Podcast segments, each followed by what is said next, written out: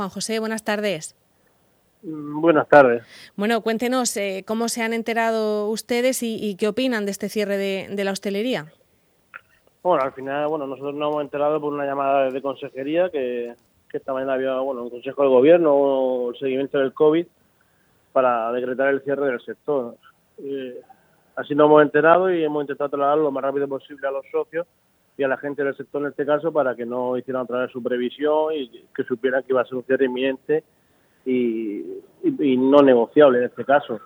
Eh, así de esa manera nos hemos enterado, como te digo, por lo que opinamos del cierre, porque me parece, no sé cómo catalogarlo, pero una vergüenza, un desastre que otra vez nos vuelvan a señalar al sector de la hostelería como un culpable, como, como culpable de este, de este problema. Al final, eh, bien que está escuchando un poco antes la alcaldesa, eh, creo que la dama, sí. el intentar cortar la sociabilización no significa que, tengas que destruir un sector. No, entonces no lo vemos, o sea, no lo veo mm, propio ni lo veo ni lo vemos bien desde el sector de, la hostelería. Al final nos están culpabilizando otra vez, nos siguen señalando como promotores del virus y nos van a castigar al final con, con la muerte definitiva de un sector que viene muy tocado. Sí, porque la última semana, entre el confinamiento perimetral, lo digo porque sobre todo en, la zona de Cartagena, que es más turística, aunque el turismo se hubiera a lo mejor limitado mucho a las personas que viven en, la región de Murcia, pero algo había de, movimiento. Pero eh, cuando se hace ese cierre perimetral por municipios y el toque de queda, me imagino que en los últimos días ustedes ya lo habían notado, ¿no? Sí, al final nosotros, como te digo, cualquier decisión que están tomando, sin entrar en temas políticos, al final son decisiones por parte de los gobiernos es un paso atrás desde el sector. Eh, ese cierre perimetral a nosotros nos supuso pues, una, una gran pérdida de, de, afluencia de clientes y, un, paso atrás en, esa recuperación. Ahora ya, como te digo, en este con esta nueva decisión que se ha tomado del gobierno regional, pues una muerte casi segura de, un sector que, que es el 14% del PIB regional. Entonces, no lo vemos propio ni lo vemos necesaria haber hecho eso con, este sector. Eh, ¿Usted cree que hay posibilidad de que cerrando ahora se salve la campaña de, Navidad? Pues al final la solución nosotros no sé si la campaña será lo que están buscando será la solución. Al final nuestra solución es trabajar día a día, que es lo que, lo que realmente necesitamos y queremos. Eh, los cierres del sector de la hostelería, supongo que en otros sectores será, será casi igual pero no tan dañinos como el nuestro, no solamente los 15 días o los 30 días que nos hayan cerrado, al final nosotros llevamos desde, desde antes de marzo sin, sin prácticamente facturar. Nosotros eh, empezaron a caerse los clientes de fuera por, este problema mundial, empezamos a notar que el sector bajaba, al final somos, como decíamos muchas veces, un termómetro, después decidieron cerrarnos y, este transcurso de estos 8 o 9 meses prácticamente la, la facturación es nula, o sea, nosotros no estamos ni sufragando gastos de los locales y, sí señalado y, castigado al final en todos los aspectos.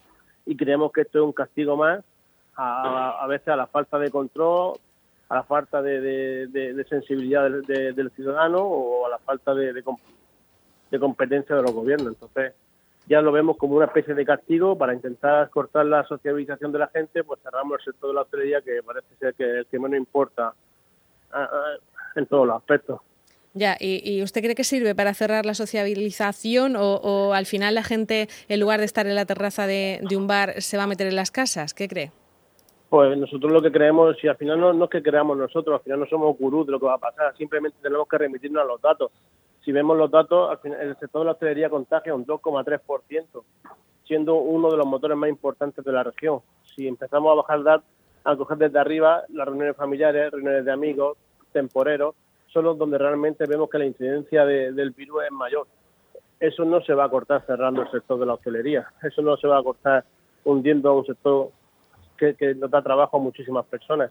Eh, los datos se pueden camuflar más, se pueden camuflar menos, pero a la hora de, que sean así, no lo vemos eficaz ni efectivo eh, que el cierre del sector vaya a bajar la incidencia del virus. Eh, Juan José, no sé si, eh, querrá contarnos eh, cosas personales de, su empresa, pero para que veamos un poco qué ha pasado en los últimos meses con la hostelería. ¿Le queda algún trabajador todavía cogido a un ERTE? ¿Tiene a todo el mundo ya trabajando y va a tener que volver a despedirles? No sé, ¿cómo, cómo ha pasado estos, estos últimos meses? No, al final nosotros, bueno, nosotros tenemos la suerte, a diferencia de otros compañeros que somos las empresas familiares, prácticamente son autónomos y los puestos de trabajo los hemos mantenido, pero el sentido de mis compañeros es que al final la gente ha tenido que, tanto reestructurar esos negocios, como te digo, que somos eh, la única, el único sector que ha reestructurado su infraestructura, ha reestructurado su forma de trabajo, hemos sido nosotros. Y pues, a, su vez ha tenido que reestructurar su plantilla, ha tenido que reestructurar todo. Entonces, eh, lo que eso significa que hay menos puestos de, trabajo, la gente ha reestructurado la plantilla, las necesidades son menores tanto de la ciudadanía, por lo tanto todo va a tendencia hacia la baja. Y lo estamos comprobando con la, con la subida del paro.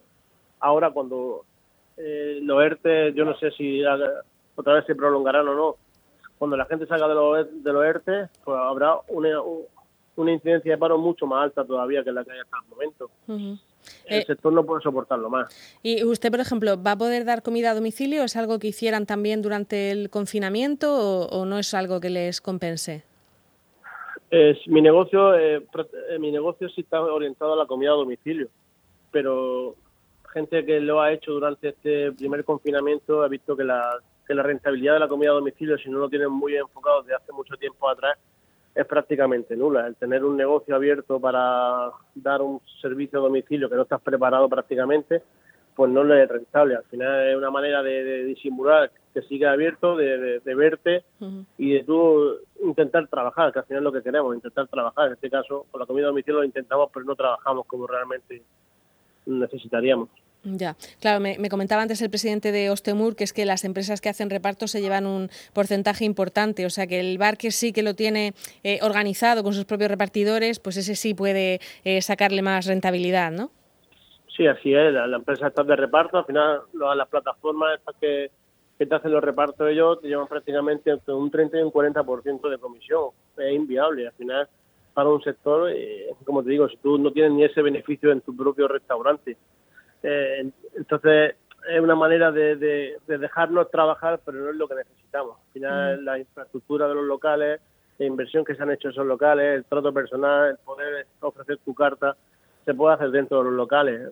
En este caso, la comida a domicilio es un, parche eh, en, lo que estamos teniendo. Y, el agujero que tenemos no es para un parche, el agujero que estamos teniendo últimamente necesita más de un parche. Y eso es un pequeño parche, pero que no sirve para nada ni sirve para para, para solventar las pérdidas. Bueno, pues eh, Juan José López es el presidente de Ostecar. Eh, muchísimas gracias por, por atendernos, Juan José, y mucho ánimo. A vosotros por darnos voz. Un saludo. Hasta luego.